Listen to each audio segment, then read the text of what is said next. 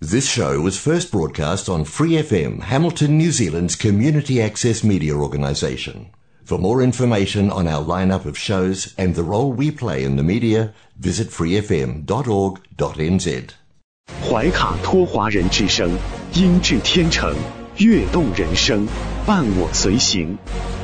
怀卡托华人之声，音质天成，乐动人生，伴我随行。 You are listening to Waikato Chinese Voices. Follow our radio, share the world. 您正在收听的是 FM 八十九点零怀卡托华人之声广播电台节目，我们在新西兰为您播音。亲爱的听众朋友，欢迎收听我们正在通过收音机立体声调频 FM 八十九点零和微信公众服务号博亚文创为您并机播出的怀卡托华人之声黄金时段的华语广播电台节目。现在时间是二零二二年七月四号星期一晚上的七点钟。今晚两个小时的华语黄金时间播音将由我奥斯卡还有我的搭档小峰轩轩为您共同带来。首先和您见面的栏目是由《中新时报》特约播出的新闻晚班车。天涯不遥远，世界在耳边，声音通四海，资讯传万家。怀卡托华人之声新闻晚班车，聆听中国，感知世界。新西兰时间七点，现在我们进入由新西兰南北岛全国发行的《中新时报》带给大家的新闻晚班车。在接下来的十分钟里，小峰和奥斯卡与您一起回顾新西兰国内新闻。我们首先来看第一条消息：新西兰最新疫情动态发布，卫生部周一宣布，新西兰有六千四百九十八例新的社区新冠病例，累计确诊达到一百三十五点七万例，约有八人死于新冠，发生在过去两天。有四百八十七人因感染该病毒而住院，有十一人在重症监护室或高度依赖病房。活跃的社区病例数为四万九千二百九十八例，他们在过去七天内被确认，但尚未归类为已康复。新增确诊七日滚动日增均值为七千零四十六例，高于上周一的五千一百二十九例。新西兰疫情相关报道，一位流行病学家认为，随着过去几天新冠病毒的激增，下一波奥密克戎浪潮可能已经开始。卫生部昨天报告说，社区病例的七天滚动平均值为六千八百二十五例，一周内增加了两千多例，住院人数在七天内也增加了百分之三十三。目前有四百二十三人因感染该病毒而住院。奥塔哥大学流行病学家迈克尔·贝克教授说：“这一数字激增表明下一波大流行已经开始。现在我们已经经历了几个月的病例数量下降和全国范围内的平稳期，但仅在上周，病例数量就出现了非常显著的增长。”所以，我认为这非常有说服力。他说：“现阶段尚不清楚下一个病例浪潮的规模或持续时间有多大，这一发展并不出人意料。目前，我们看到多种有利于该病毒的因素，最明显的当然是更多新的奥密克戎传染性亚变体的到来。”他说：“这包括各种变体，BA 四和 BA 五以及。” BA 二一二一，这些变体正在海外引起大流行。未来几个月，免疫力下降也可能导致病毒进一步传播。周四，新冠应对部长阿伊莎·维拉尔表示，全国需要保持在橙灯状态，因为病例数正在攀升，医院也受到流感的压力，但新冠病例和住院人数仍远低于今年早些时候的高峰。下面来关注新冠病毒变种，人们越来越担心一种新的、更具传染性的、无视疫苗的奥密克戎子变体将会引发第二波疫情高峰。澳大利亚当局警告说，距离新的高峰只有几个月的时间。我们在海外看到再次感染的风险更大。澳大利亚卫生部长马克·巴特勒周四表示：“我们预计未来几个月会出现进一步的新冠疫情。”专家认为，这一病例的上升是由于最新的奥密克戎子变体 BA.5 引起的。它与其他导致海外病例数量上升的变体有两个不同的关键因素。澳大利亚领先的流行病学家凯瑟琳·贝内特表示。新的亚冠体已经发生突变，能够更好地逃避免疫接种和先前感染的免疫。我们不是在谈论三个月、六个月，而是在几周内。然后您可能会在这种变体面前再次变得毫无抵抗力。奥克兰大学的新冠建模师大卫·维尔奇博士说：“BA.5 也比以前的变体更具传染性。”它似乎确实具有增长优势。它在新西兰的病例比例每周都在翻一番。周六报告了六千四百六十例新的新冠病例和二十例死亡，但韦尔奇表示，敲响警钟的是七天滚动病例平均值，该平均值自三月疫情爆发以来首次上升。五月中旬，BA 五仅占新西兰新冠病例的百分之一。现在是百分之十一。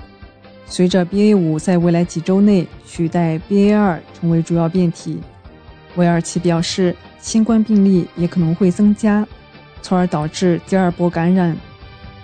在葡萄牙和南非，BA 五的兴起导致住院人数增加，医护人员难以应付得过来。在英国，周六发布的新数据显示，尽管进行了广泛的免疫接种。但由于 BA 四和 BA 五的出现，导致上周新的新冠病例数量激增了百分之三十以上。由于人员短缺以及流感和季节性呼吸道疾病激增，新西兰的医院面临着巨大的压力。韦尔奇担心，类似的疫情浪潮可能会将卫生系统推向崩溃的边缘。医院通常满负荷工作，所以一旦有了更多的病人时，医院真的开始陷入困境。关注教育新闻，由于大量的教职员工和学生病假，学校在这个冬天努力坚持到学期结束。学校正在与新冠、流感、RSV 做斗争，而教职工人员还必须照顾生病的家人。在奥克兰北部的一所学校校长估计，每天有五分之一的员工外出。我们正在努力维持校园正常开放。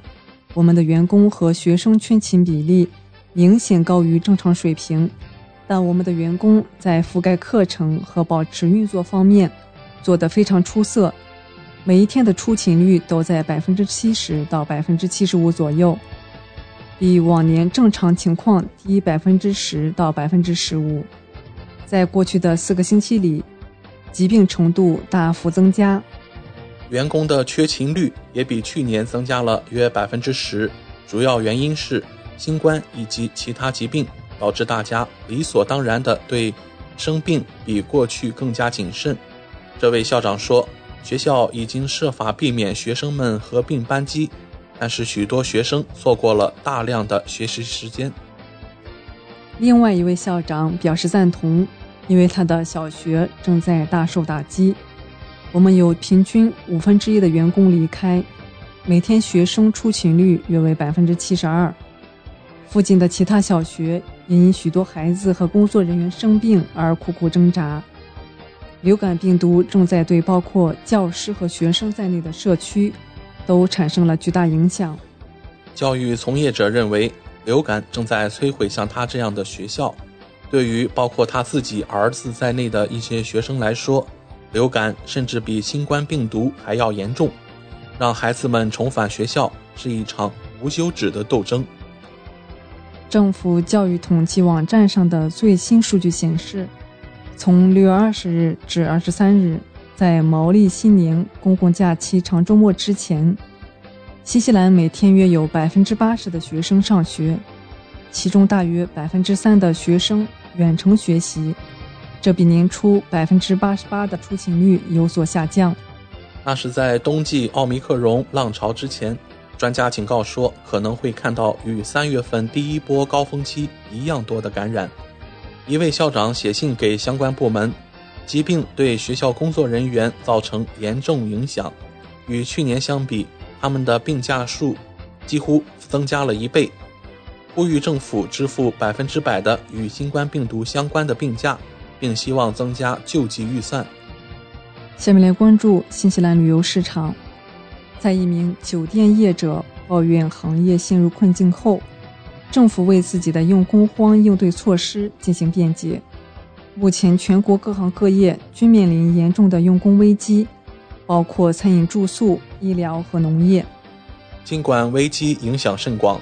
然而，移民部长伍德却认为，酒店业的问题应归咎于工作条件不够吸引力。那些习惯低薪招聘且无法提供安全工作环境的雇主，需要思考一下如何提高吸引力。一位酒店业者对政府回应深感失望，他表示，行业已经大幅提升工资标准，并将责任归到政府，称行业迫切需要海外劳工。行业非常努力，工资水平已经上涨。目前行业平均时薪在二十四纽币左右，皇后镇是二十六纽币。可是我们没有能瞬间解决问题的魔杖，突然告诉大家行业变好了，赶紧来工作。听到政府那种态度，实在令人失望。劳工部长梅根伍兹今日表示，政府正在努力解决用工问题。我们所面临的实际是国际短缺。我刚刚去过海外，新西兰不是唯一遇到这种情况的国家。我们需要做两件事：一件是培养自己的劳工来填补岗位，另一件就是确保再次开放打工旅行签证。更重要的是，总理正在扩大打工旅行计划，比如和西班牙和英国。这是我们作为政府所关注的一个领域。我们知道重要性。伍兹称，打工旅行签证现已对绝大多数海外人士开放，而打工旅行签证的限制意味着部分海外劳工要等到下个月才能申请。我们已经错过了那么多劳工需要重新打开边境，可是大家要等到下个月边境开放才能申请。等到那个时候，签证积压只会让我们紧张。以上就是今天新闻晚班车的内容，接下来将进入每周一晚上由纽华特产特约播出的一档有关新西兰特产的推荐栏目《纽华好物》。更多精彩马上回来。中新时报 Asia Pacific Times，新西兰南北岛全国同步发行，关注天下，服务新华，即刻关注官方微信公众服务号“中新华媒”，在线读报。华语广播、视频报道应有尽有。您关心的时政新闻，您关注的生活爆料，您想知道的商业资讯，您想了解的社会百态，离不开您的《中心时报》。您正在收听的是怀卡托华人之声，调频立体声 FM 八十九点零，这里是新西兰中文广播电台节目。上有天堂美景，下有纽华精品，品澳新美味，享时尚生活。纽华特产，生态领先，欢迎进入纽华好物花园，让我们一起种草吧！选全球特产，还看纽华好物。各位怀卡托华人之声中文广播的听众朋友，主播奥斯卡问候大家晚上好，感谢您继续关注我们的节目。从二零二一年开始，怀卡托华人之声迎来了一位全新的品牌嘉宾。我们请出新西兰纽华特产的好物推荐官，和收音机前和正在线上收听节目的新老朋友们认识一下。大家好，这里是纽华好物，我是你们的种草师小牛，今后就由我来给大家种草啦。小牛晚上好，很高兴在今后的每周一。与您共同为听众朋友带来我们的纽华好物。没错，纽华好物是一档介绍新西兰本土特产的栏目，其中“纽”就是代表英文音译的纽西兰，也是华人朋友习惯发音的新西兰。而华自然就是中华大地了。纽华特产的名字太有意义了。收音机前和正在线上收听节目的听众朋友，通过哪些渠道可以了解我们纽华特产呢？纽华特产的官方网站是三 w 点 n z i n c n 点 com。这个域名其实非常好记，NZ 代表新西兰英文简称，而 CN 是中国的英文简称，用 IN 连起来，NZINCN 其实就是新西兰在中国的意思。嗯，没错，还有一个更简单的办法，听众朋友，无论您用谷歌还是百度搜索“纽华特产”，点击排名第一个搜索结果，就进入我们的官方网站了。是的，大家有什么不明白的，也可以添加我们的微信号“纽华”的汉语拼音全拼 “n i u h u a”，很乐意为大家解答。当然。大家还可以通过每周全国出版的《中信时报》醒目的位置，找到纽华特产最新最全的整版促销海报。嗯，线上购物的确是在疫情期间保证自己和他人健康的安全方式。小牛，我们消费者在纽华网上购物的时候，在支付环节也会更方便吗？嗯，是的，主持人这个问题，相信大家都很关心。数年以来，纽华特产与时俱进，在前期人民币、纽币银行转账的基础上，先后开发并上线银联支付、微信支付以及支付宝扫码支付。您可以方便的使用您喜欢的方式，通过人民币或者纽币进行支付，完全不产生任何手续费。有这样简单便捷的多项选择，真是太好了。下单以后，我们可以看到物流情况吗？没问题，纽华特产在用户后台植入了您的专属物流跟踪系统，保障海淘用户随时掌握国际快递清关的状况，真正让消费者做到全程监控。上周纽华好物通过推荐官小牛的介绍，相信听众朋友对于金奇维黑蜂胶胶囊、近期为超级浓缩蜂皇浆胶囊。近期为液体乳钙胶囊、近期为超级 EPA 深海鱼油以上产品有了一个比较详细的了解。那么今晚的节目，我们和大家聊些什么话题呢？乘风破浪的姐姐三最近又疯狂刷屏各大平台，甜心教主王心凌那一句“爱你”，炸出全网大批王心凌男孩，在斩获千万粉。回忆杀的同时，女粉们也注意到了一个细节：四十岁的王心凌跟出道时有变化吗？的确啊，四十岁的王心凌出舞台的状态与二十年前 MV 几乎一模一样，不由得感叹一句：“她是吃了防腐剂吗？”虽然是一句玩笑话呢。王心凌自称为皮肤管理委员，跟大家大方了。分享了驻颜的心得，除了通过护肤和医美保持容颜的靓丽，她更是强调肠道健康加定期锻炼，才能让美丽由内而外散发。get 甜心教主同款少女颜驻颜密码大公开，冻龄美丽第一步从肠胃健康开始。请教小牛，为何肠胃的健康如此重要呢？肠胃是人体的主要消化系统，如果肠胃出现问题，最先影响的就是吸收消化，进而导致出现便秘、腹泻等问题。同时，肠道也是人体排毒的重要器官，排毒不畅会影响我们的皮肤出现暗沉、色斑，甚至长痘等问题。其次，肠道出问题还会抑制人体内有益菌的繁殖。增加有害的繁殖，从而降低身体的免疫力，使我们出现疲惫、虚弱，甚至容易生病的症状。为何我们需要益生菌来保持肠胃的健康呢？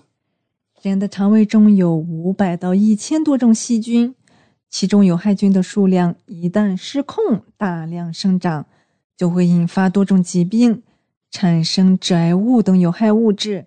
或影响免疫系统的功能。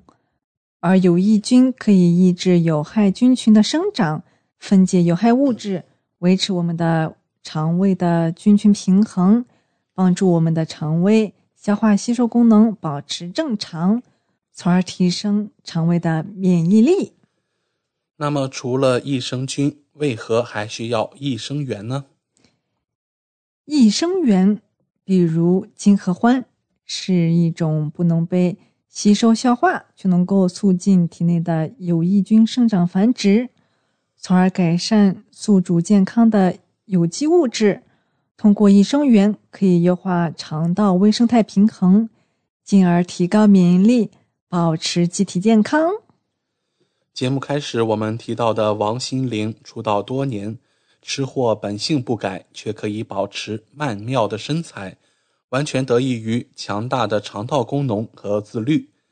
听众朋友想跟王心凌一样，四十岁依旧保持良好的身体状态，放开吃也没有肠胃消化负担吗？接下来让小牛带我们一起来揭秘吧。get 王心凌同款好肠胃的秘籍，不仅是美少女们的专享福利。更是全家人都能享受到的均衡守护。甜心教主美丽秘籍就是纽乐五百亿成人益生菌，来自新西兰药房销量第一的益生菌。嗯，那么为何选择纽乐五百亿呢？首先，它有着五大强效益生菌菌株，采用了五种不同的有益菌菌株，包含经过科学研究的专有。益生菌菌株形成约五百亿 CFU，给你充足的活性益生菌。它的五种益生菌菌株是植物乳杆菌、动物双歧杆菌，还有嗜酸乳杆菌、动物双歧杆菌、副干酪乳杆菌。其次，有着益生菌加益生元双效配方，搭配金合欢益生元。促进肠道内益生菌菌生长，形成双效配方，维护肠道菌群健康更持久。最后，它是小棕瓶包装，保护活性，每瓶包含六十粒素食益生菌胶囊，成分稳定，活性高，无需冷藏保存，随时随地服用更方便。每日一粒。维持肠胃健康，由内而外焕发青春活力。来自新西兰药房销量第一的益生菌牛乐五百亿强效益生菌，提供肠道活力，调节健康肠道菌群平衡，促进健康排便习惯，守护免疫健康。牛乐五百亿成人益生菌维持。肠胃菌群平衡，提升免疫力，帮助强化肠胃功能，更年轻，由内而外冻龄起来。听过小牛种草的纽乐 Neutralife 五百亿成人益生菌后，最近不少听众们也被 VMOS 的冻干黑科技吸引了。作为澳大利亚的第一款，也是唯一一款的冻干保健品，大家对于 VMOS 也有不少的问题。今天让小牛带各位走进 VMOS 的背后科技。其实冻干并不是一个新技术，最早的时候，冻干应用于航宇航员和军队的食品和药品，它可以保护营养物质活性。从上个世纪五十年代开始，冻干技术被广泛应用于美国宇航局 NASA 生产宇航员食品。现在，这领先的低温制备方式，结合澳洲优选天然的原料，成就了今天威莫斯的产品理念和口感。威莫斯航天冻干技术来自 NASA 的宇航技术专利，零下四十度锁住营养，采用阿波罗计划的 FD 冻干技术，在零下四十度的急速冷冻，再在真空环境中。高压干燥，保留营养活性，减少加工伤害，保护组织结构，保留几乎原材料的营养价值，百分之九十五以上的营养保留。冻干技术带来了双重活性保护功效，保护了营养物质的活性，让消费者服用的是活的产品。第一重保护是低温冷萃，锁住营养物质的活性。FD 技术又称冷冻干燥技术，采用低温萃取方式制备，最低达到零下四十摄氏度。在制备过程中，可以近乎百分之一百保留营养物质的活性。威莫斯采用最先进的冷冻干燥技术，并创新性的用酸奶和牛奶代替淀粉或凝胶等物质作为产品基底，为消费者带来更加健康的口服美容保健品。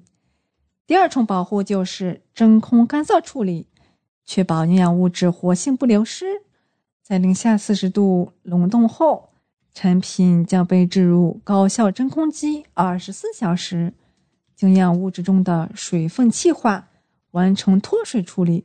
干燥后的产品将被独立包装，五层铝箔纸确保产品避光避水，确保威莫斯产品进入休眠状态，最大限度解决营养物质在室温下容易被氧化的问题。打开包装，将产品放入口中的那一刻，所有的营养成分才会被重新激活，确保营养物质的活性不流失。粒粒都安心，一颗威莫斯的冻干旅程。让我们来看一下：常温二十摄氏度，澳洲原产香浓的酸奶；二十度混料搅拌注模，为威莫斯注入浓浓丰富营养。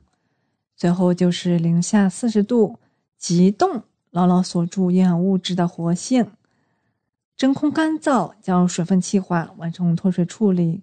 最后就是独立小包装，五层铝箔纸确保产品避光避水。当产品被打开放入孔中的那一刻，威莫斯的活性又重新被激活啦。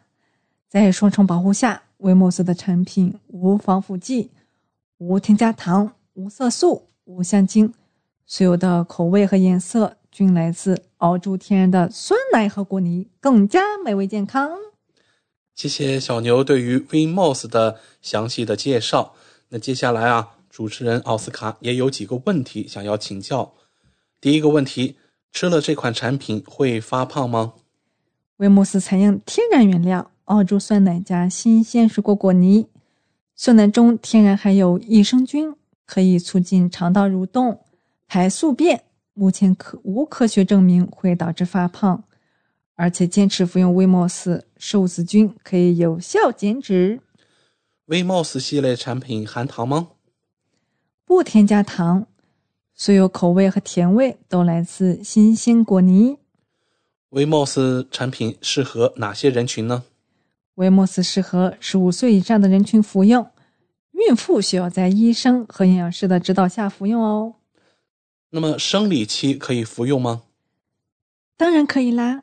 女性在月经期间是子宫内膜脱落的周期，子宫内膜脱落会加速胶原蛋白的流失。虽然此时女性的吸收能力相对较弱，但不能因为吸收能力弱而不补充。反之，更应在此时加速身体的修复，正常服用即可。在哺乳期可以服用吗？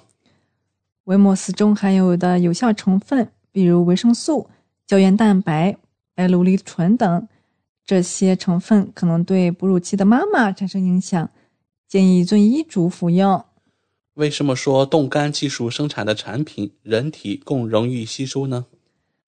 冻干技术另一个应用是可以大幅度提高活性成分的吸收效率。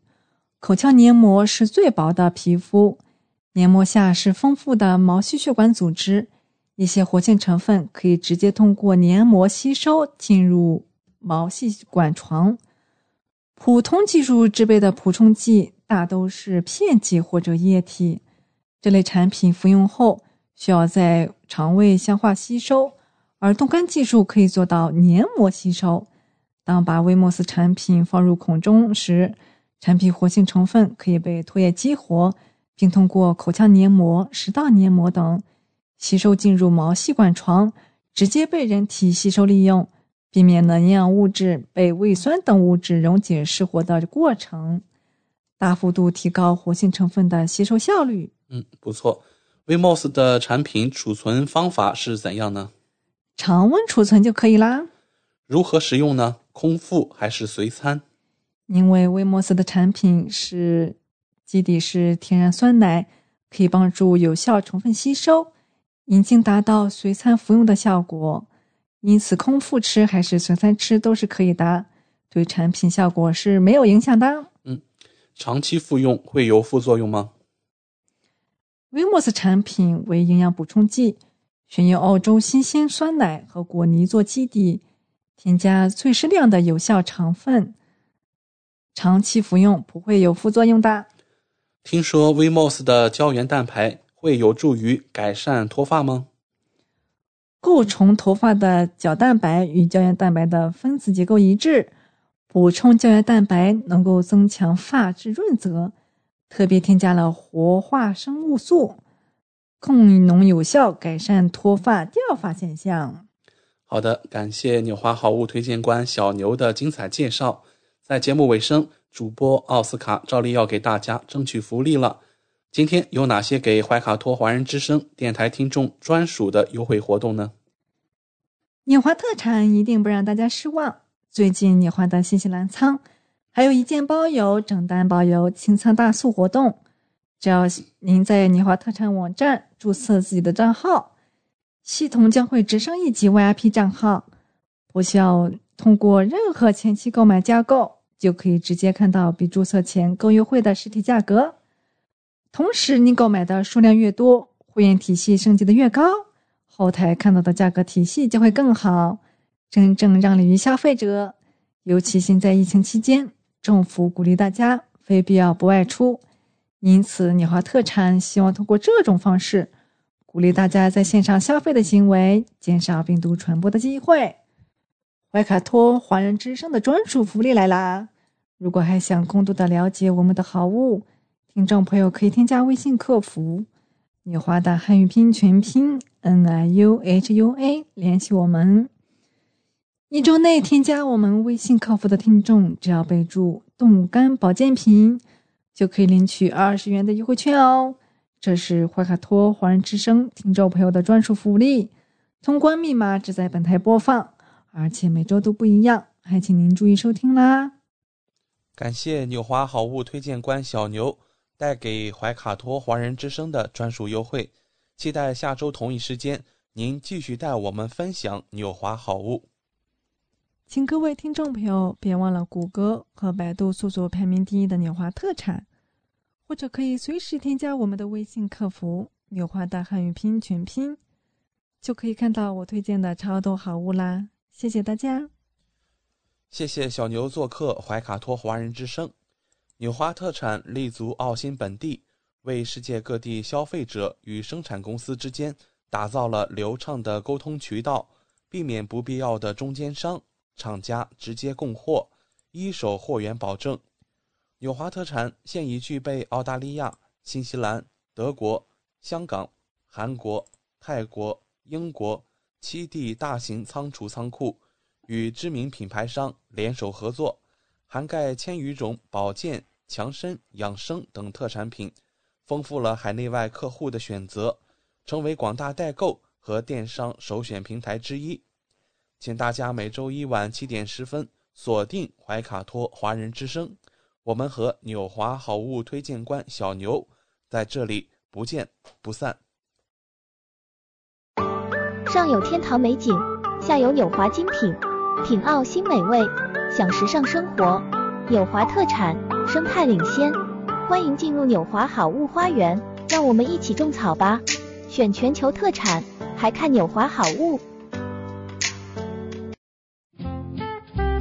您正在收听的是怀卡托华人之声，调频立体声 FM 八十九点零，这里是新西兰中文广播电台节目。资讯全方位，生活零距离，新西兰大小事，有声世界，无限精彩。亲爱的听众朋友，大家好，很高兴我们在这个寂静的夜晚和您在空中电波相会了。现在我们来到了新西兰大小事节目单元，在这里我们和您分享怀卡托周边以及新西兰全国的大型新闻资讯。希望今天的节目能够带给您所关心的、所感兴趣的新闻内容。我是您熟悉的主播奥斯卡。在今天七点钟的整点新闻，我们和各位听众播报了有关新西兰疫情的最新状况。我们和大家聊到了一个重要的曲线，也就是七天的平均增长值，自三月份以来啊，首次出现了向上的趋势。那这并不是一个好消息啊。那么今天我们同时看到了又有两位政坛人物感染了新型冠状病毒。新西兰外交部长纳尼亚马胡塔，他的新冠病毒检测呈阳性，本周呢将无法参加太平洋岛国论坛的外长会议。外交部长原定于周五出席在斐济举行的会议，那该会议本身呢也一直处于争议的中心。他正值太平洋地区发现自己处于超级大国中国和美国之间的政治拉锯战的中心。现在呢，将由尚未宣布的替代部长来进行处理了。另外一位是我们，呃，都了解的卫生部长安德鲁·利特尔，今天呢也透露了他感染了新冠病毒。那么在感染了新冠之后呢，我们的卫生部长现在对这一个流行病呢，可以说有了第一手的经验。卫生部长说他感觉很好，因为他接种了双重疫苗。并注射了加强针。他说道：“如果您还没有注射加强针和流感疫苗，那么今天呢就可以动身去做了。”此外呢，代理总理格兰特·罗伯逊上周也检测出新冠病毒呈阳性。随着今天利特尔的感染，就意味着现在只有四名的工党部长尚未宣布感染该病毒。随着奥密克戎子变体 BA.5 病例正在新西兰全国蔓延，那么新西兰也正在面临着第二波的新冠疫情冲击。令人担忧的是，卫生部发布的感染病例七天滚动平均值已经增长到六千八百九十五例，比一周前增加了近两千例。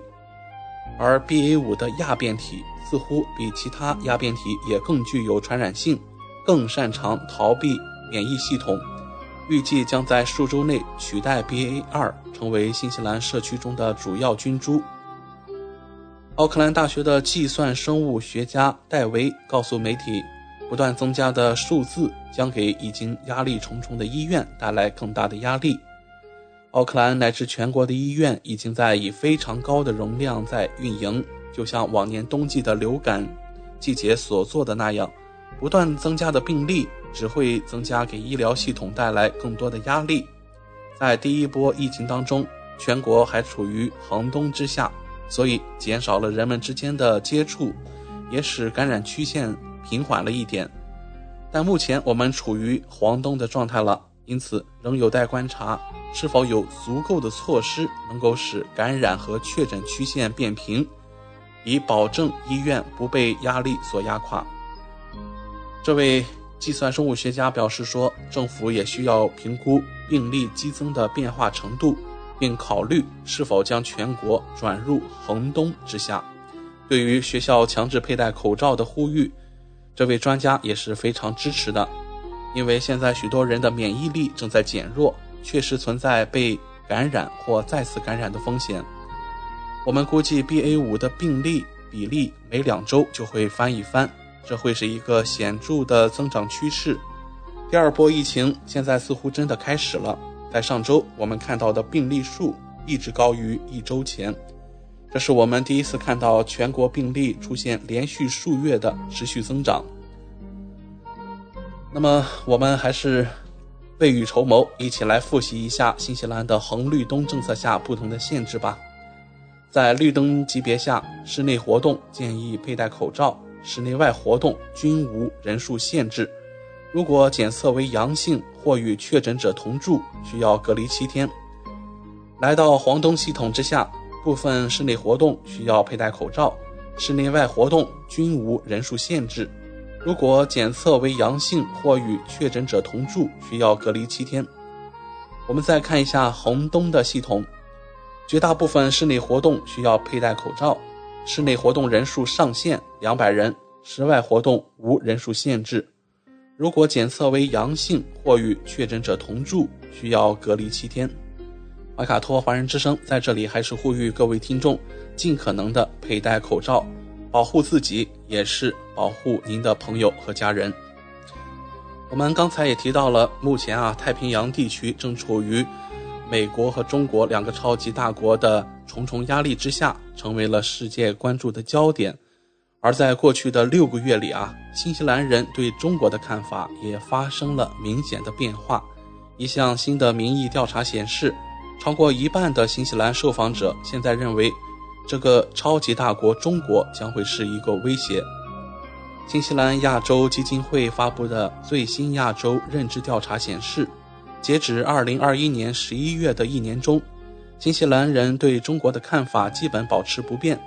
百分之二十九的人认为中国友好，百分之三十七的人认为中国是威胁。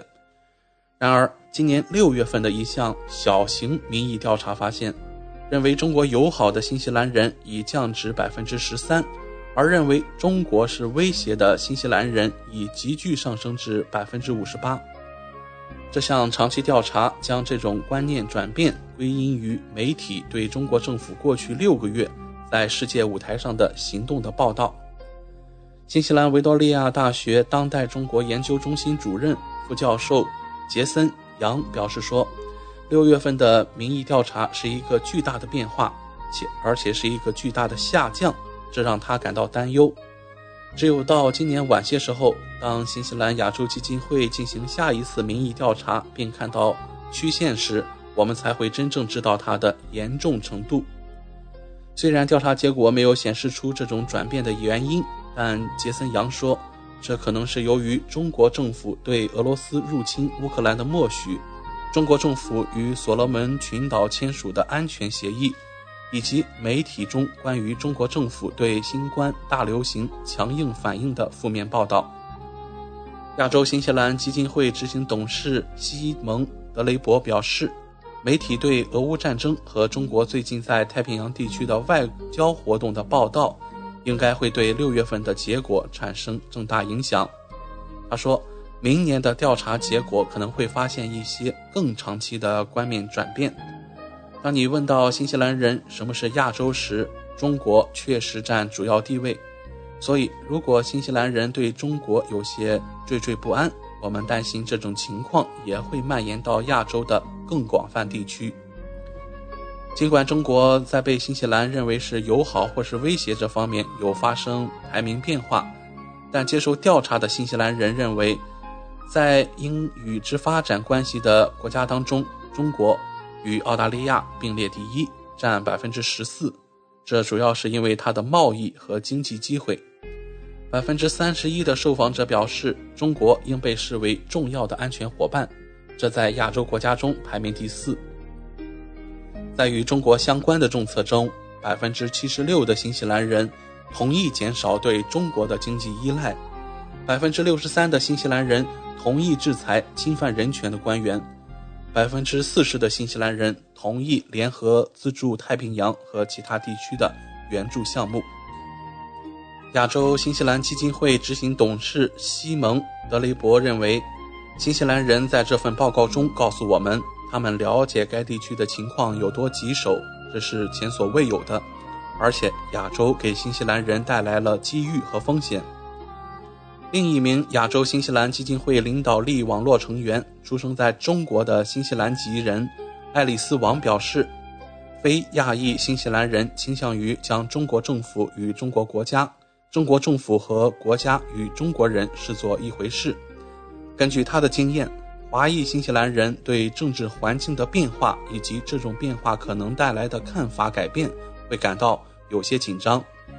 如果您从街上随机挑出两个华人，他们的生活经历和中国的联系，以及对政治问题的观点可能会非常不同。调查结果可能令中国官员感到担忧。本月早些时候，中国大使王小龙谈到新西兰公众对中国的看法，是双边关系成功的关键组成部分。王小龙在新中协会的一次演讲中说：“双方积极的公众舆论是这一重要关系的所有支柱中最强大的支柱。不过，我们必须记住，我们的这种支柱并非凭空而来，也不是理所当然的，而是双方多年来的。”辛勤工作慢慢建立起来的。总体而言啊，亚洲新西兰基金会的调查发现，更多新西兰人认为发展与亚洲的联系很重要，有百分之七十九的新西兰人这样想，而前一年这一比例为百分之七十三。与往年相比，更多新西兰人认为他们对亚洲有相当多的了解，而二零一七年呢，这一比例仅为百分之四十三。好的，这就是我们新西兰大小事今晚带给您的新闻内容。感谢您的收听和关注，接下来有更精彩的节目，请不要走开。您正在收听的是怀卡托华人之声，调频立体声 FM 八十九点零，这里是新西兰中文广播电台节目。光影随行，戏如人生。怀卡托华人之声中文广播带给您精彩经典的影视剧和纪录片分享，让我们与您展开一段胶片之旅，共同陶醉于光影世界。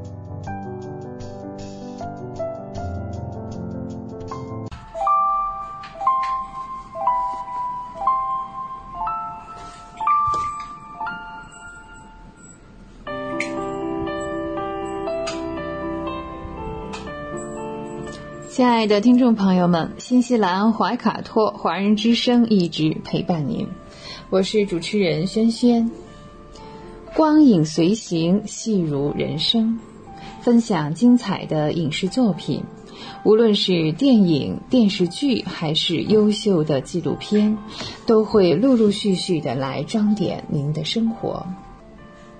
本期节目当中呢，我们将继续完成。啊，前期的香港电影金像奖终身成就奖，我们继续来聊这十几位获奖者。上一次呢，我们聊到的是肖芳芳女士啊，生于上海的肖芳芳。接下来的这一位呢是刘家良，哇，大名鼎鼎啊，如雷贯耳。呃，刘家良呢是在二零一零年夺得了香港电影金像奖的终身成就奖。刘家良先生呢，在一九三四年出生，是在广东省的广州市。在二零一三年哈去世了。同时呢，他是南派功夫洪家拳的嫡系传人，这可是真功夫啊！在一九四三年呢，他开始跟随父亲学习洪拳。一九五零年又随父投身电影行业。现在呢，也开始在幕后工作。五三年呢，出演了第一部电影《黄飞鸿》。经过多年的历练，一九七五年，他独立执导了电影《神打》。此后呢，又相继导演了《少林三十六行》《南北少林三十六房》《南北少林》《老虎出更》等影片。在一九八一年，他执导的动作影片《长辈》，他的女主角惠英红更是因为此片获得了第一届香港金像奖最佳女主角。一九九四年，他找到成龙合作执导电影《醉拳二》，又一次获得了第三十一届台湾电影金马奖最佳武术指导，以及第十四届香港电影金像奖最佳动作指导。一九九四年呢，呃，不幸啊，刘家良先生查出患上了淋巴腺的肿瘤，那从此退出了演艺圈，静心的修养和保养。那九四年、零四年、一三年，是在过了将近二十年啊，十九年左右。刘家良在香港仁安医院因病去世，享年呢七十九岁。接下来这位呢，是一位女士，叫做李小拼，是二零一一年的得主。李小拼是香港角川利州立集团的总主席。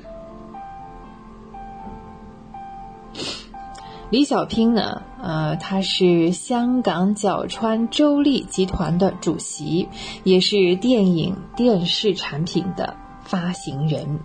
一九六九年，他就成立了周立电影发行有限公司，发行了像迪士尼啊、呃派拉蒙还有梦工厂制作的一些动画片和动画电影，是香港首屈一指的外语电影发行公司。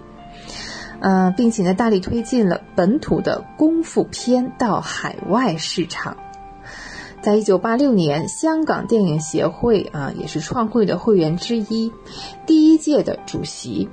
在他任内啊，成功的向电检处争取立定今天的电检级别制度啊，这真是功不可没啊。呃，此举呢，让香港电影啊。上映的题材方面就有了更多元的选择。嗯，在一九九九年还发起了打击盗版的活动，来维护电影人的正当利益。下一位呢？啊，我们来到了二零一二年，这位得主的叫倪匡啊，非常熟悉啊。倪匡的原名呢，其实叫倪聪，他出生于上海啊，籍贯呢是浙江的宁波。同时是著名的小说家，与金庸、黄沾、蔡澜并称为香港四大才子。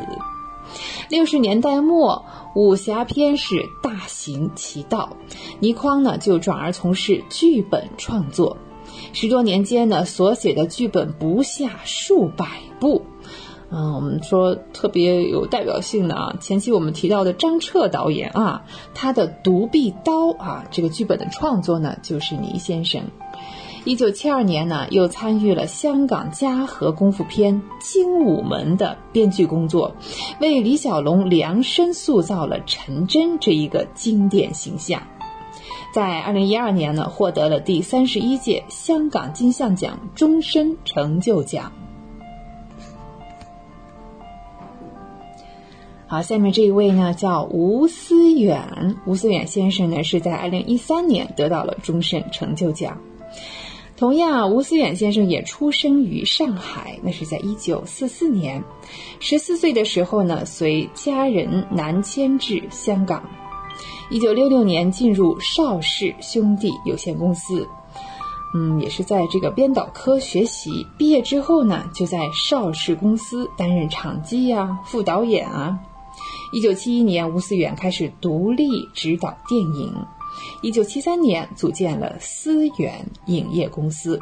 此后，陆续执导、监制了像《南拳北腿》、哎，《醉拳》、《法外情》、《黄飞鸿》等等啊系列多部影片。在一九九六年到二零零零年，吴思远是连续五年出任香港金像奖的主席。转眼到了二零一四年，啊，这一年呢是张新妍先生得到终身成就奖。张新妍先生呢，一九三四年出生于宁波，哇，这江南的才子真是多呀。好，那一九五七年呢，进入了长城影业公司，先后担任像剪辑啊、副导演这样的职务。一九六零年起担任导演，与李启明联合导演的影片《心上人》。此后呢，指导了《云海玉公园》还有《巴士奇遇结良缘》等影片。此后呢，张新妍先生又陆续拍摄了像《少林小子》，还有《黄河大侠》，在这个名字特别熟啊，《功夫小子闯情关》这些作品。二零零四年呢，张欣妍呢又邀请徐克出山，联合呢把梁羽生的武侠小说《七剑下天山》对啊，那叫《七剑》那部电影啊，第一次搬上了荧屏，啊，那这部剧呢也是他的收山之作。接下来呢是李丽华女士，二零一六年夺得终身成就奖。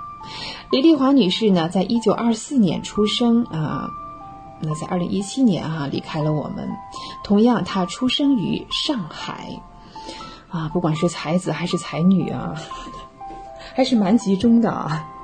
李丽华呢，自幼是拜师于京剧的名角儿啊，穆铁芬门下。十二岁呢，移居北京；十六岁呢，又到上海艺华影片公司。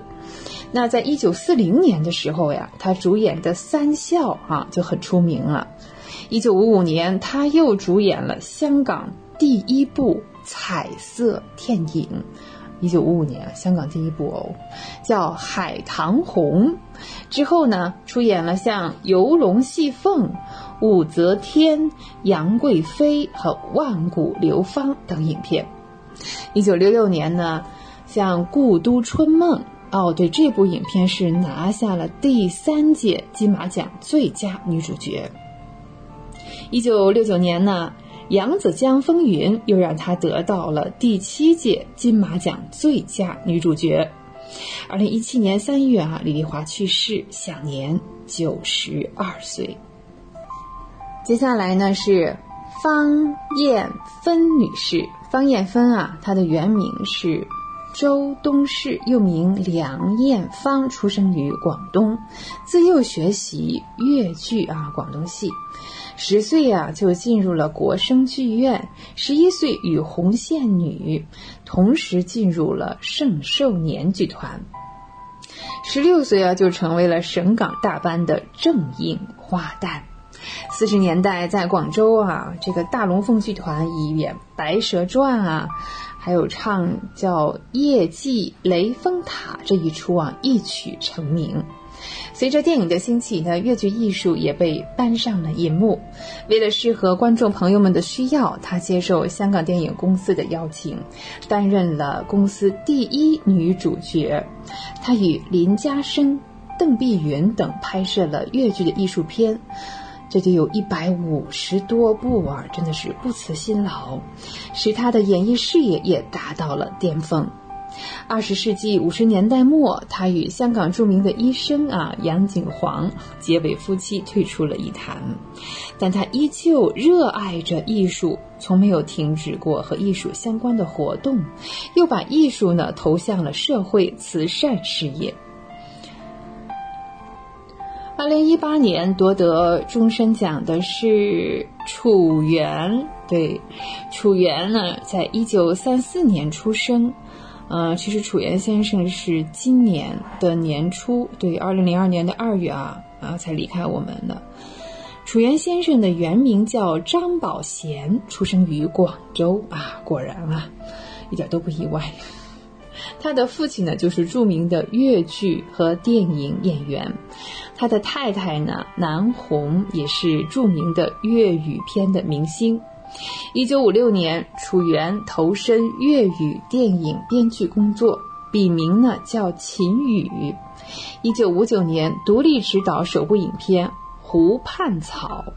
一九六零年，以《可怜天下父母心》成名。楚原执导过上百部影片，其中呢，一九七三年执导的《七十二家房客》，哇，有谁没听说过吗？哎，我们这代人都知道这部片子啊，《七十二家房客》一篇打破了当时香港自开埠以来的最高票房。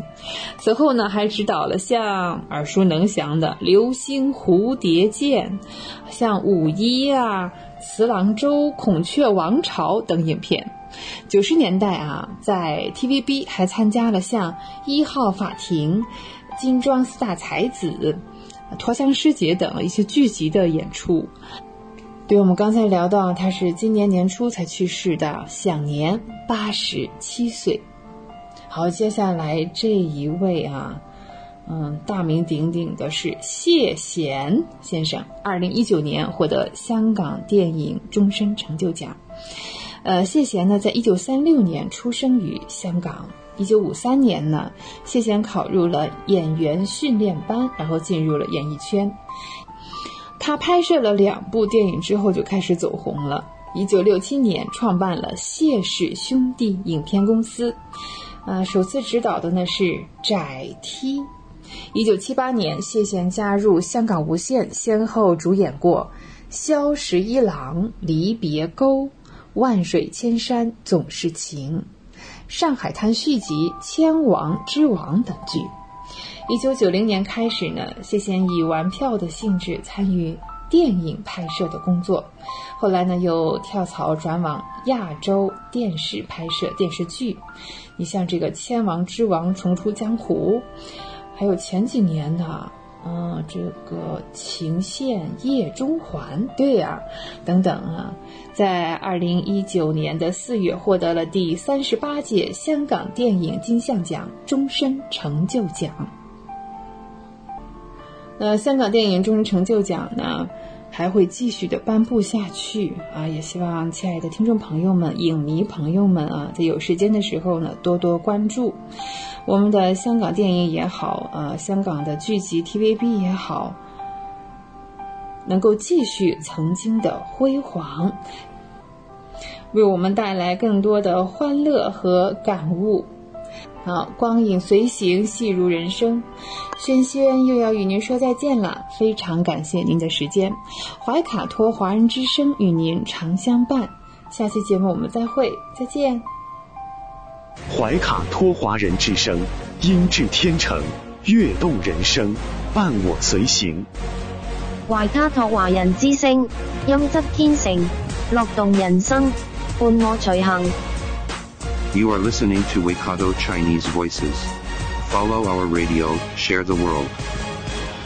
您正在收听的是 FM 八十九点零怀卡托华人之声广播电台节目。我们在新西兰为您播音。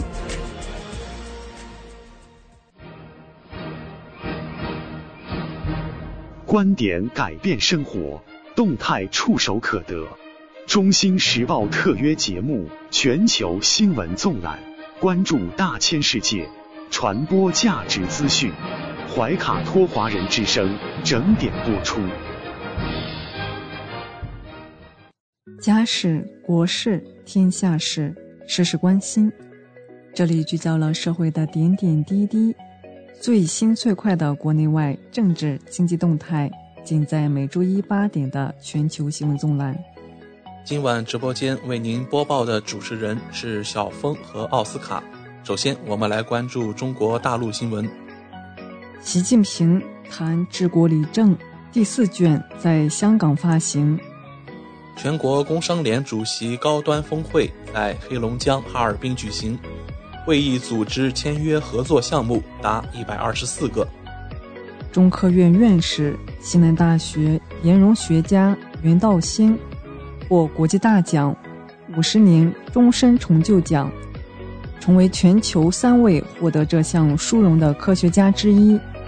福井零零幺轮遇险沉没，二十七人失联。搜救行动正在紧张进行中。广东施工浮吊船在阳江附近海域遇险沉没，二十七人失联。附近海域船员称，其一直在高频求助，称生活区进水了。贵州狮饼七十七点八米布龙舟游江展演，场面十分壮观。郑州最高学历楼盘十亿元挪用资金已追回。第二届中国国际消费品博览会将于七月二十六日在海南海口开展。应急管理部消息，七月东北、华北、华南等地洪涝灾害风险高，大兴安岭林区雷击火风险持续。今年入伏的时间是七月十六日。一年中最热的时期即将到来。台风先巴北移，七月四到六日，广东、广西、湖南、湖北、河南、山东及苏皖北部等地将先后出现强降雨天气。台风蓝色预警至四日八时，广西、广东部分地区有大暴雨，山西局部暴雨仍将持续。省会太原多辆汽车被淹。七月三日，河南安阳两男子雨中驾车经过已积水的涵洞时遇险，不幸身亡。广西水文中心发布洪水蓝色预警，部分河流超警。七月四日十五时十一分，地球到达轨道圆日点，这时人们将看到一轮年度最小太阳。带来一组经济新闻：前五个月，全国新办涉税市场主体五百五十四点七万户，同比增长百分之六点二。商务部消息，中国合同外资一亿美元以上大项目实到外资同比增长百分之四十点三。十年间，我国数字经济规模从十一万亿元增长到超四十五万亿元。国产民用涡轴发动机 AES 一百将装配彩虹无人机。市场监管总局要求严查新疆麦趣尔纯牛奶检出丙二醇问题，依法处置。麦趣尔就纯牛奶不合格致歉，将配合政府相关部门进一步核查事件准确原因。业内人士消息。发改委本周约谈大型猪企、土企，提出不得囤积居奇，哄抬价格。沪深交易所就可转债指引征求意见，严格短线交易监管。赣锋锂业因涉嫌内幕交易被证监会立案。因行长林敬然辞职一事备受关注的南京银行火速披露。业绩快报安抚市场，上半年净利增超百分之二十。带来一组疫情新闻：国家卫健委七月三日通报，二日三十一省市新增确诊病例一百零四例，其中境外输入二十九例，本土病例七十五例，包括安徽六十一例、山东六例、江苏三例、陕西三例、上海两例。新增本土无症状感染者三百一十例，其中安徽二百三十一例，江苏五十六例。三十一省份累计报告接种新冠病毒疫苗三十四亿零三百六十四点三万剂次。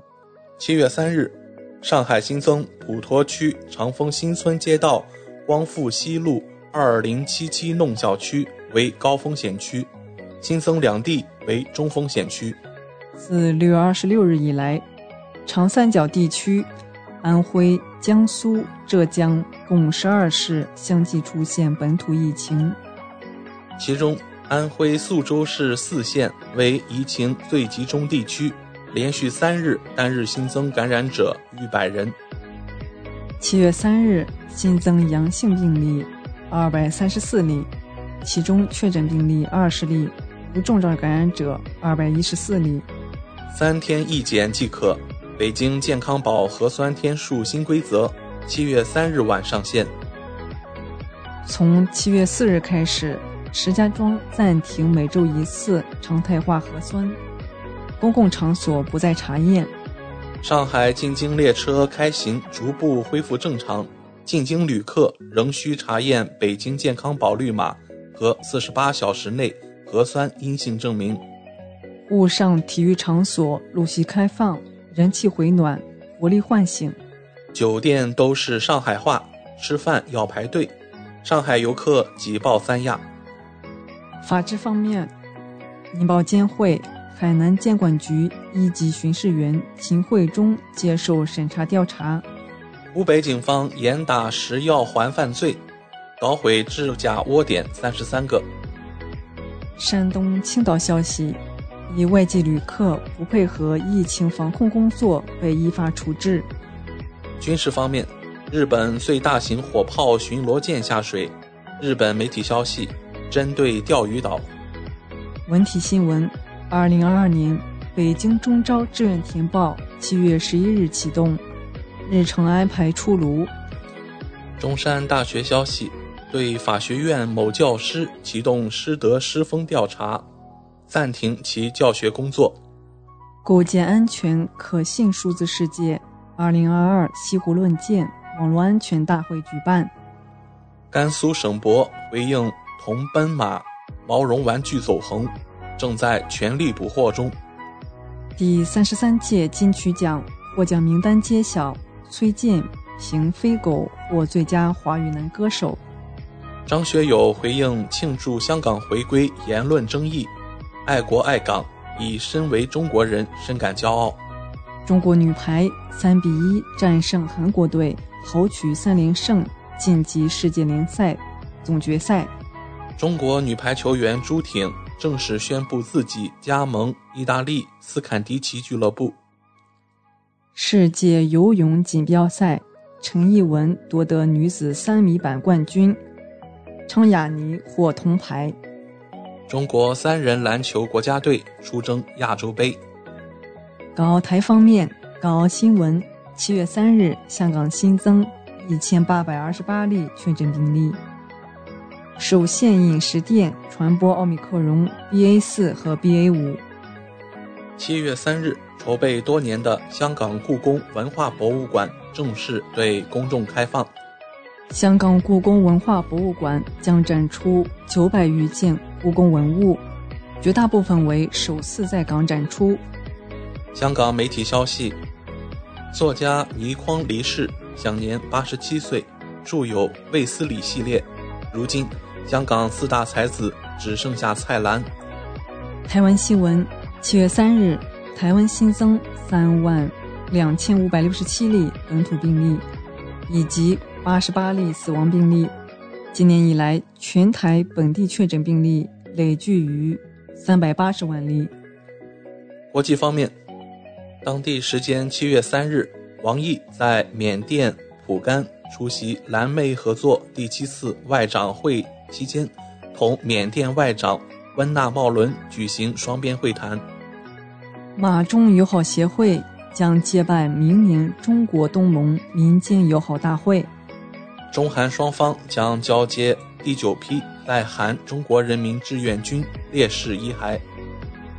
英国《自然》杂志总编辑玛格达赖纳·斯基伯表示：“科研合作不应受政治干扰。”截至北京时间二零二二年七月三日二十一时二十分，美国约翰斯霍普金斯大学统计数据显示，全球累计确诊五亿。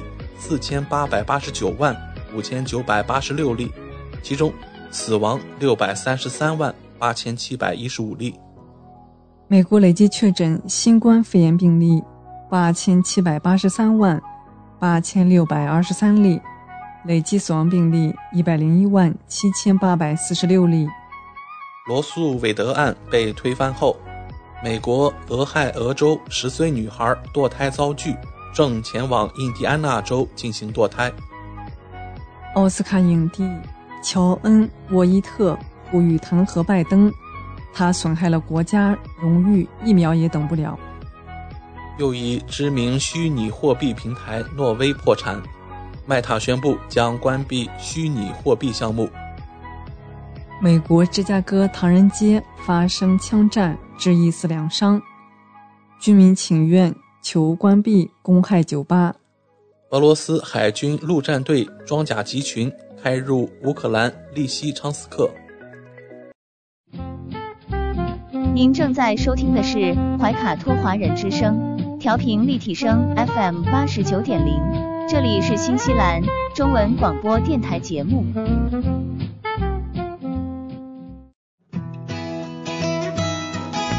分享读书的快乐，重温经典的感动。怀塔托华人之声今天读书，甄选全球文坛精品，和您一起读好书，好读书，共品文化大餐。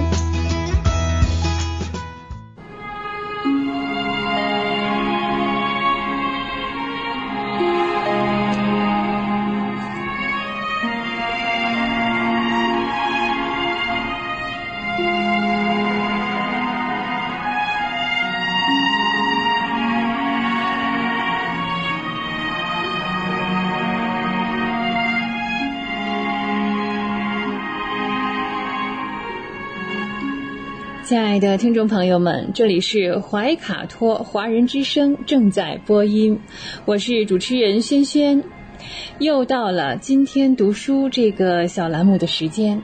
每期与您分享值得阅读的好书好文，平淡质朴，娓娓道来，让大家在繁忙的工作生活之余来一点文化加餐。今天呢，我们将要来分享一篇来自于《人民日报》的文章。呃，说起这篇文章的主人公呢，大家一点都不陌生。这是曾志伟先生，对啊，就是那个曾经无数次以喜剧的形象展现在我们面前的演员曾志伟。但是事实上呢，曾志伟先生本人呢，也并不是只是演员这么简单。在香港回归二十五周年之际，香港著名演员、TVB 节目内容运营总经理曾志伟，在接受了人民日报记者专访的时候啊，深情地讲述了自己对香港回归的体验与感悟。回归后，我第一次出国填表时，终于能写下“中国”这两个字，当时眼泪就下来了。曾志伟表示，香港应对国家抱有感恩之心。自己二零二一年回归 TVB，也是为了让更多人重新认识国家。在谈到自己曾参与联署支持国安法时，他回忆起当时的感受，就好像你在最黑暗的时刻看到一束光。香港回归当天的情形，他至今还是记忆犹新的。那天的凌晨啊，曾志伟先生也在看电视。他从小听的是英国的国歌，在殖民时代。当然啊，那真正听到我们自己的国歌，升起自己的国旗的时候，是非常激动的。回归对于香港人来说，是一个巨大的改变。以前我们去国外要填国籍，一般都填香港，但如果香港后面不加上英国，人家就会问：香港是国籍吗？填了，英国人又会问：你真是英国人吗？那种感受啊，真是很不好受。那回归之后呢，我第一次出国填表的时候，填下“中国”这两个字。当时是眼泪就下来了。那曾志伟先生的祖籍呢是在广东，那他对故乡啊，嗯，起初呢还是有点陌生的啊，但是呢他一直在告诉自己要回去寻找一下自己的根。所以，大概在十年前，曾志伟先生回去了一次，很多父老乡亲啊都告诉他，呃，你祖上呢是从这个地方出去的啊，真的很开心。嗯，在明年呢，他打算做一个关于回家的。节目，让每个艺人回到自己的老家去做一些事情，呃，可能是在当地办一场晚会呀，呃，把亲朋好友请来和乡亲们同乐，跟自己的根联系上啊，这是我一直想做的事情。为什么要寻根呢？因为啊，我们很多东西是国家给的。现在的香港市民应该非常感恩我们的国家。呃，曾志伟还记得小时候治水啊，治水啊，就是供水的管制啊，没有像现在这么自由的，每四天就要提着桶下去排队提点水，那就用这一点水来呃负责日常的生活，吃饭啊，洗菜啊，洗完了菜再洗脸，然后呢，可能还要再去洗脚，洗完脚之后呢，同样这盆水啊，再去浇花。那直到国家大量输入东江水之后呢，水才能开放供应。他总是对现在的小孩子们讲：水龙头不用的时候一定要关好。所以我们说，香港要有感恩的心。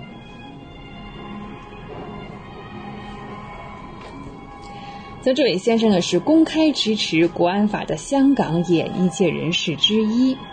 啊，他经常呢和朋友们分享一个字，就是心。一切呢都要从心里出发，任何事情都要对自己良心负责。你没有亏待别人，没有亏待自己，就永远不会失眠。国安法就好像这样，谁怕国安法？那只有心黑心歪的人才害怕。如果是好人，你只会心安。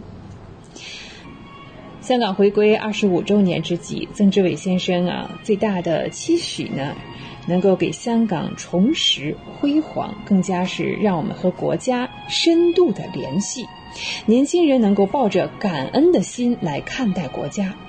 香港有很多优势。跟国际接轨，能够把国家和世界连在一起。啊，当香港人做了该做的事情以后呢，再去回报国家。习近平主席在庆祝香港回归祖国二十五周年大会上的讲话当中呢，也提到。中华民族五千多年的文明史，记载着华夏先民在岭南这片土地上的辛勤耕作；鸦片战争以后的中国近代史，记载着香港被迫割让的屈辱，更记载着中华儿女救亡图存的抗争。中国共产党团结带领人民进行的波澜壮阔的百年奋斗史，记载着香港同胞做出的独特而重要的贡献。有史以来，香港同胞始终同祖国风雨同舟、血脉相连。香港回归祖国，开启了香港历史新纪元。二十五年来，在祖国全力支持下，香港特别行政区和社会各界的共同努力下，“一国两制”实践在香港取得举世公认的成功。香港同胞实现当家作主，实行港人治港、高度自治，香港真正的民主由此开启。二十五年来，以宪法和基本法为基础的特别行政区的制度呢是稳健进行，中央全面管制权得到了落实，特别行政区高度自治权也是正确的行使。制定香港国安法，建立在香港特别行政区维护国家安全的制度规范，修改完善香港选举制度，确保了。爱国者治港的原则得到落实，香港特别行政区的民主制度符合“一国两制”方针，符合香港宪制地位，有利于维护香港居民的权利，有利于保持香港繁荣稳定，展现出光明的前景。那“一国两制”更是前无古人的伟大创举。一国两制的根本宗旨是维护国家主权、安全、发展利益，保持香港、澳门长期繁荣稳定。中央政府所做的一切都是为了国家好，为了香港、澳门好，为了港澳同胞好。习主席在讲话中还提到：“同胞们、朋友们。”愿将黄鹤翅，一介飞云空。中华民族伟大复兴已经进入不可逆转的历史进程，推进“一国两制”的香港成功实践这一历史进程的重要组成部分。我们坚信，有伟大祖国的坚定支持，有“一国两制”方针的坚实保障。在实现我国第二个百年奋斗目标的新征程上，香港一定能够创造更大辉煌，一定能够同祖国人民一道共享中华民族伟大复兴的荣光。哦，有温度，会思考，爱生活。以上就是本期的今天读书，我们天天读书。我是轩轩，下期节目我们再会，再见。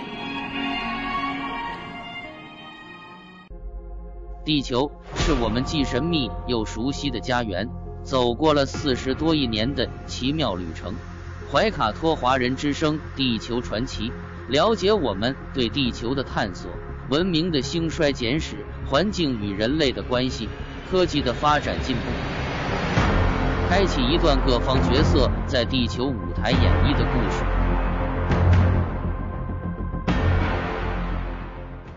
亲爱的听众朋友，大家好。新西兰周一的晚上，感谢您继续守候怀卡托华人之声，我是主持人小峰。本期节目，我们将要和听众朋友们一起来分享以下几个主要纪念日，他们分别是七月四日，今天的农历六月六；七月七日到来的二十四节气之一小暑；本周四同一天的七七抗战纪念日，以及七月八日本周五的世界过敏性疾病日。接下来，怀卡托华人之声的主播小峰。就和您分享这一周精彩纷呈的节日。第一个，七月四日，农历六月六。农历六月六，如今已经逐渐被淡忘的民俗节日。年龄小一些的朋友可能对这个节日非常陌生，一些老人可能还能想到六月六晒红绿。其实，六月六是传统的民俗大节，又被称为天旷节。翻经节、扶阳节等，民间相传起源于宋真宗赵弘时期。传说在某年的农历六月六日，宋真宗赵弘声称上天赐给他天书，随即在泰山脚下的岱庙建造了一座天矿殿，遂定这天为天矿节。无论是汉族。还是我国的一些少数民族，在这天都有不少的民俗活动，且各有特色，互不相同。从纪念治水英雄大禹的诞辰，到寺庙道观举行亮经会，这是一个民间风俗十分杂乱的节日。今天介绍一些农历六月六的重要民俗，记得做三事，吃三样。尊重传统，为家人祈福。第一件事是回娘家。六月六也被称为回娘家节、姑姑节。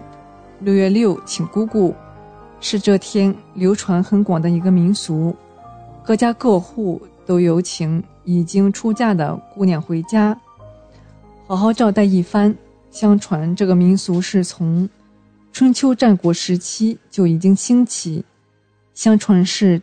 晋国宰相胡衍和女婿结仇，胡衍在六月六这天设宴将仇怨化解，女儿女婿叩头谢罪，前仇尽释。此后每年六月六都要请回闺女和女婿团聚，百姓们也是纷纷效仿。第二件事晒衣服，六月六家家晒红绿，这个红绿指的是各种各样的衣服。农历六月六，江南地区刚过了梅雨季节，家里压在箱底的衣服容易发霉，也该拿出来晒晒了。寺庙里这天也要举办晒经会，会把经书拿出来晒一晒。第三件事，看谷子、赏荷花。六月六看谷秀，农历六月的庄稼长势很旺。六月六这天，农家要到田间地头观察一下长势，以保证一个丰年。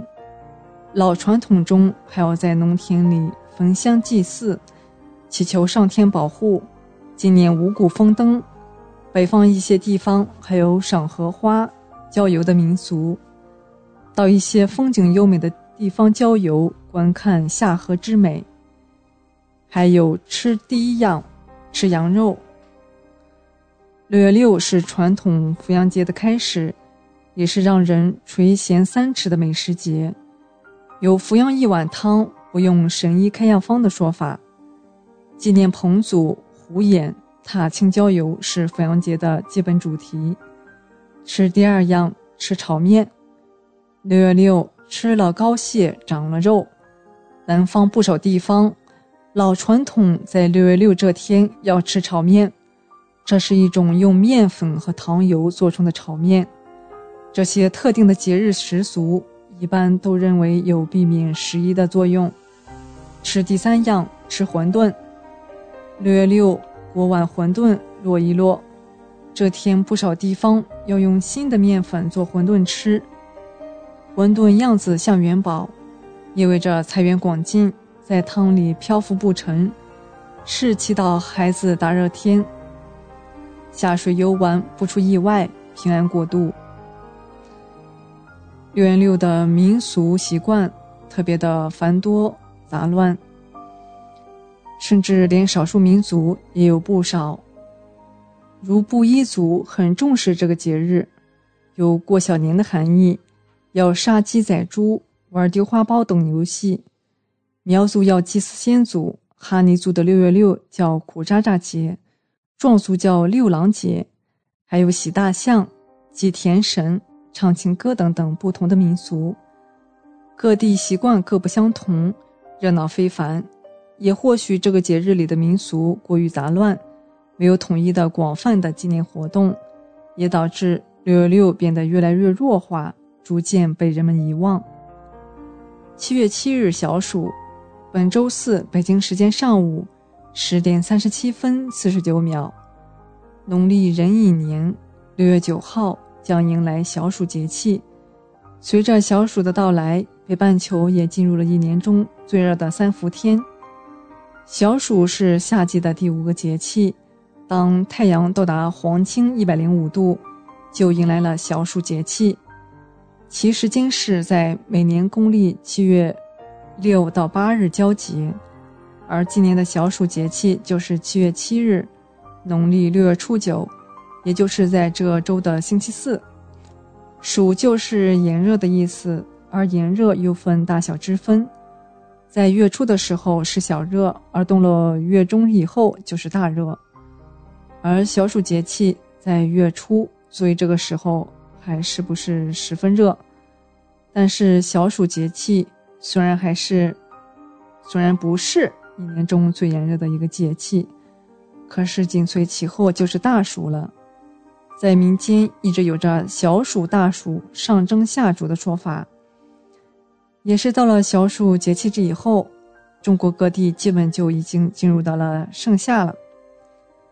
千百年来，因为地理气候的不同，南北方的小暑习俗也不尽相同，可谓丰富多彩、烂漫多姿，为人们的生活增添了缤纷的色彩和无比的乐趣。在南方，民间有小暑食新习俗，也就是在小暑过后尝新米，农民将新割的稻谷碾成米后，做好饭。供祀五谷大神和祖先，然后人人吃尝新酒等。在北方有头伏吃饺子的传统，伏日人们食欲不振，往往比日常消瘦，俗谓之苦夏。而饺子在传统习俗里正是开胃解馋的食物，而且饺子的外形像元宝，有元宝藏福的意思，吃饺子象征着福气满满。放眼古今，国人度夏莫不如此，与天和，与地和，顺势应节。炎夏不炎，烟火迷人，清凉自在。七月七日，七七抗战纪念日。岁月静走，带不走历史的沉痛与屈辱；洪流滚滚，掩不住民族的悲怆与惨郁。听众朋友们，您知道七月七日是什么日日子吗？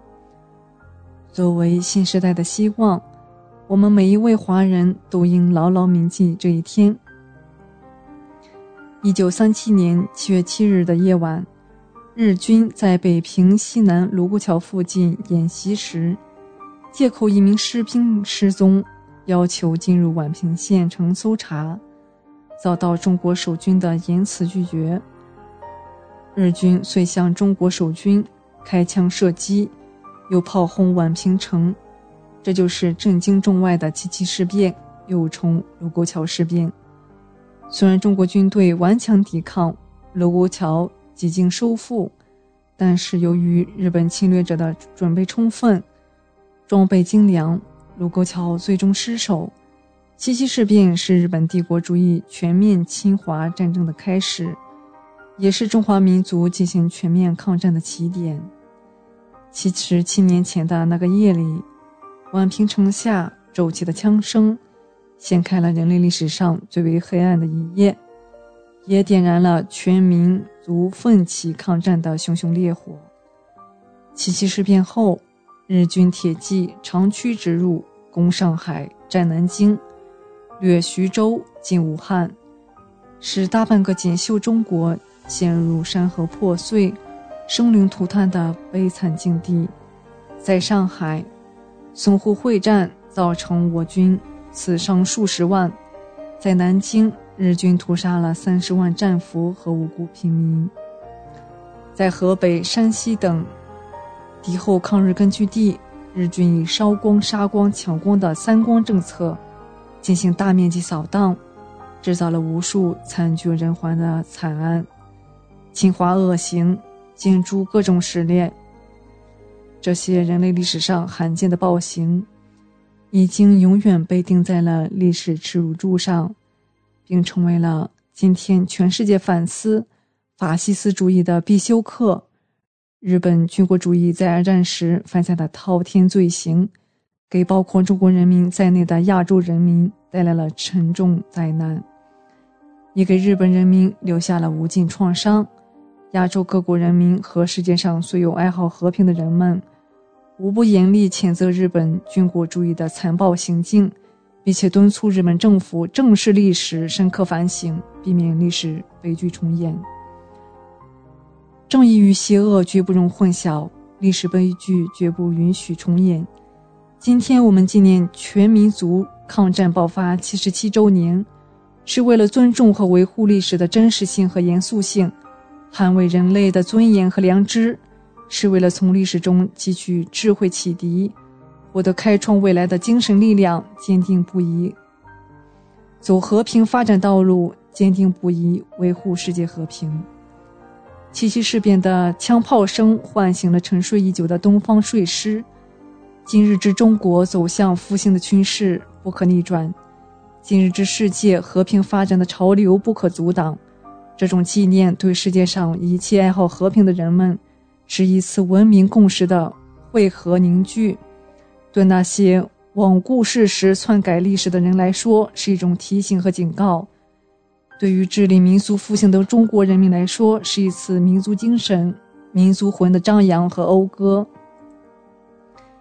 七月八日，世界过敏性疾病日。如果在酒桌上有人说：“对不起，我喝不了酒，我酒精过敏。”对不起，我吃不了海鲜，过敏。你会觉得这个人很烦，还是觉得他说出来很正确？有的人可能会这样说：“吃两口没事的，起点疙瘩而已，很快就好了。”确实，这样的劝酒添菜的言语，我们也经常听到。但医生都明白，过敏不是小事儿，从起疙瘩、出疹子，到呼吸困难、一命呜呼的过程，可能就在一瞬间完成。最典型的例子就是过敏性哮喘，所以对于过敏知识的科普就显得很重要。二零零五年六月二十八日，WAO 世界过敏组织和各国过敏组织共同发起了一项全球性抗击过敏性疾病的倡议。每年的七月八日被制定为世界过敏日，它旨在通过提高人们对过敏性疾病的认识，来预防过敏性反应和过敏性哮喘。过敏性疾病的家庭实际上非常大，除上述过敏性哮喘外，还有过敏性皮炎、过敏性鼻炎、过敏性紫癜和过敏性休克。根据 WAO 对三十个国家地区的过敏性疾病进行的流行病学调查，百分之二十二的人口患有过敏性疾病，例如过敏性鼻炎、哮喘、结膜炎、湿疹、食物过敏、药物过敏等。仅在美国就有近五千万人患有过敏症，其中三千九百五十万是季节性过敏性鼻炎。如果不加以治疗，季节性变应性鼻炎将发展为哮喘的百分之二十五到百分之三十八，最终将成为慢性哮喘、肺气肿和肺源性心脏病。与变应性鼻炎相关的全球支出包括药物、咨询和工作假期，每年超过二百亿美元。世界卫生组织估计，全球有一点五亿哮喘者，而且还在逐年增加。其中百分之五十的成年人和至少百分之八十的儿童是由花粉过敏等因素引起的。仅在二零零五年。全世界约有二十五万人死于哮喘，目前每年有十八万人死于哮喘。在过去的三十年中，过敏性疾病的发病率增加了两倍，全球患病率达到百分之二十二。预计在二十年内，将有百分之五十的工业化国家遭受过敏性疾病的困扰。仅全球抗过敏药的支出将超过八十亿美元。目前，过敏已被世界卫生组织列为二十一世纪的三大疾病之一。在我们日常生活中，小到花粉过敏、食物过敏，大到过敏性紫癜，甚至过敏性休克，都影响着人们的生活质量。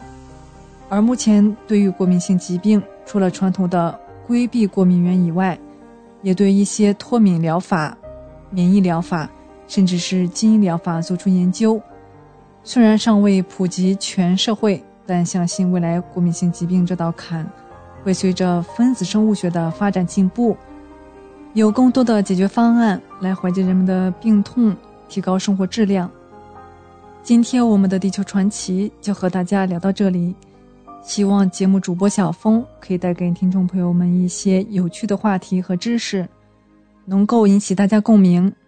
马上呢，我们就会进入深受听众朋友们喜欢的生活百科，主持人会和大家一起探索和发现。隐藏在日常生活中的趣味知识和实用技巧，不要走开，精彩稍后继续。聆听我的声音，精彩您的生活，美妙无处不在。怀卡托华人之声生活百科。怀卡托华人之声中文广播的听众朋友们，我是主持人小峰，我是主持人奥斯卡。感谢大家今晚的陪伴。现在来到了我们今天黄金时段华语播音的最后一个单元——生活百科。这是一个充满了生活小智慧的专题时间。主持人在这里和大家分享各种各样的趣味日常小窍门，让您在生活中更加得心应手。听众朋友，我们不妨想象一个很有意思的场景：这天。你急急忙忙冲进卫生间，猛然发现自己忘了带纸。在你绝望之余，你的猫优雅地走进卫生间，脸上写满了嘲讽。你蹲在马桶上，一边感受到屁股的凉意，一边愤愤不平：为什么人拉屎一定要擦屁股，动物就不用？首先需要纠正一点的是，动物们也并非完全不擦屁股。就拿您家的猫咪来说，生命中有百分之十的时间都在用来清洁自己。它的舌头上长满了众多乳突的小刺。当猫咪舔舐身体各个部位时，它们就像小梳子一般梳理掉身上的污垢以及寄生虫。至于人为什么要擦屁股，可能要追溯到几百万年前，我们的祖先开始学会。用两条腿行走，实现了从猿到人的转变。直立行走解放了双手，让人类获得了更强的生存能力，拥有了在更广阔领域繁衍的可能性。但命运赠送的礼物早已暗中标好了价格。由于脊柱成为了头部、上肢和躯干的承重装置，长期受到挤压。你的腰间盘易出现损伤，变得腰酸背痛，同时下肢也承担了更多压力，让你饱尝足痛膝伤之苦。同样，拉屎问题也成为了直立行走的代价之一。为了保持身体的稳定，防止向前跌倒，人类发展出了强健的臀大肌，包裹住了臀部。位于在臀部重征线的肛门。被隐藏了起来，因此在拉屎时，排泄物更容易残留在屁股的位置。长期的无物残留，再加上相对密闭的环境，为细菌提供了滋生的温床，易引起肛中瘙痒、肛周湿疹，甚至痔疮等肛肠疾病的发生。所以，人类需要擦屁股，真的是出于健康需要。相比之下。靠四足行走的动物就没有这样的烦恼，由于它们的身体躯干和腿形成角度，臀部在拐角处，肛门一览无余，因此在排泄时干净方便，排便后也能通风透气。但不得不承认的事实是，直立行走的确让我们拥有了灵活的双手，使用工具擦屁股这件事对我们来说变得轻而易举。除此之外，人类需要擦屁股的另一个原因是，作为高等生物的人类对粪便已经没有了特殊的需要，而对于一些动物而言，这些排出的粪便可能是赖以生存的珍宝。例如，河马在排便时会快速晃动自己的尾巴，让粪便向四周甩开，来保护自己的领地；而一些中小型食草动物。则是把粪便当作家常便饭。就拿兔子来说，它会在白天排出软便，并迅速从肛门吞入这些排泄物，等到晚上时再次排出更为坚硬的粪便。由于软便都被兔子吞了下去，所以你一般你见到的都是兔子的硬便。对于兔子来说啊，吃掉自己的软便可以攫取更多的营养物质。数据表明，兔子软便中粗蛋白质含量为二百三十到三百三十五克每千克，其可供应每日蛋白质摄取量的百分之十五到百分之二十二，并且软便的蛋白质中也含有较丰富的必需氨基酸。兔子们可以从软便中获得百分之八十三的烟酸，百分之一百的核黄素。百分之一百六十五的泛酸和百分之四十二的维生素 B 幺二。更有意思的是，在粮食不足时，食粪还可减少饥饿感，特别是对于在野外生存的兔子来说，在断水断粮情况下，可以延缓生命长达一周。相比之下，作为人类，我们已经不需要用粪便来划分领地，对食物和营养的攫取。也变得很容易，一天吃上四五顿，奶茶、烧烤加火锅，成为了不少人的标配。可以说，粪便对人类来说成为了无用甚至污秽的象征。美国学者们认为，对粪便的厌恶可能反映了人类对微生物的一种直觉，而这种直觉减少了我们摄入致病卫生菌的概率。但在卫生纸还没发明之前，人们为了去除这种污秽，可谓是绞尽脑汁。由于风俗习惯和气候环境的不同，人们利用起了各种天然材料来进行擦拭，像石头、贝壳、动物皮毛等等，都是可以利用的工具。到了古罗马时期，人们还发明出了一种类似于马桶刷的工具来擦拭屁股。这种工具由一根棍子。和一块浸过醋或盐水的海绵组成。在每次使用后，先用水清净，再放入醋桶中消毒，实现了重复利用。中国对卫生纸的使用其实要早于西方一大截。十四世纪初期，仅浙江一个省每年就要生产一百万捆厕纸，而相比之下，西方国家直到一八五七年。才拥有了第一批现代商业化的卫生纸。这种卫生纸由马尼拉麻纸制成，呈片状结构。由于浸泡了芦荟汁，卫生纸变得更加柔软。其发明者约瑟夫 ·C· 盖伊迪甚至还宣称这种卫生纸可以有效预防痔疮。至于我们所熟知的卷筒卫生纸，其实到了1890年才在美国批量生产。如今的卫生纸已经衍生出棉浆、木浆、草浆和废纸纸浆等多种生产原料，它成为了我们生活中不可或缺，甚至是至关重要的一部分。数据显示，2018年一个美国人平均每年可以用掉141卷卫生纸，而中国人平均每年使用掉49卷纸，重达4.4公斤。没有人能够想象失去了卫生纸的世界将会变得怎么样。听起来人类的文明发展非常的高大上吧？那接下来我们会分享一则有味道的消息。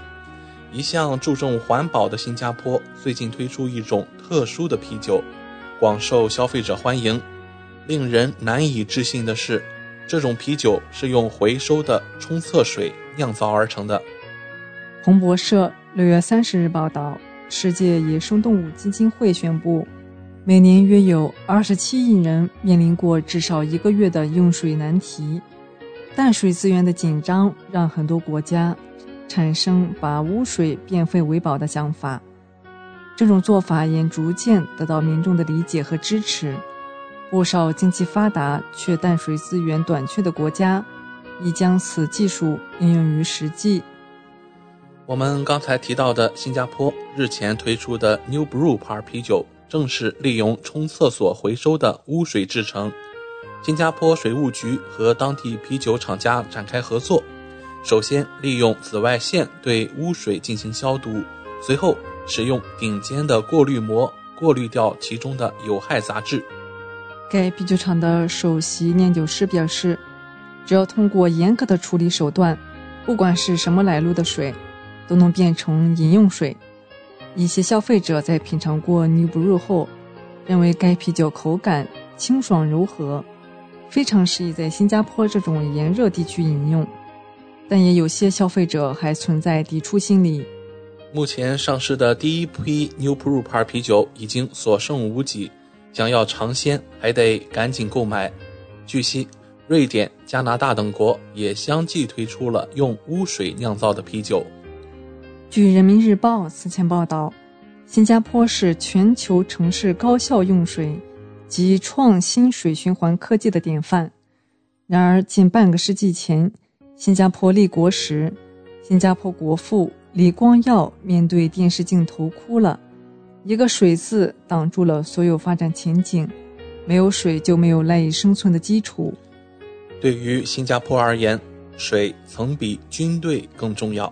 摆脱先天水资源不足的生存挑战，实现水源本土化，取决于数个关键因素。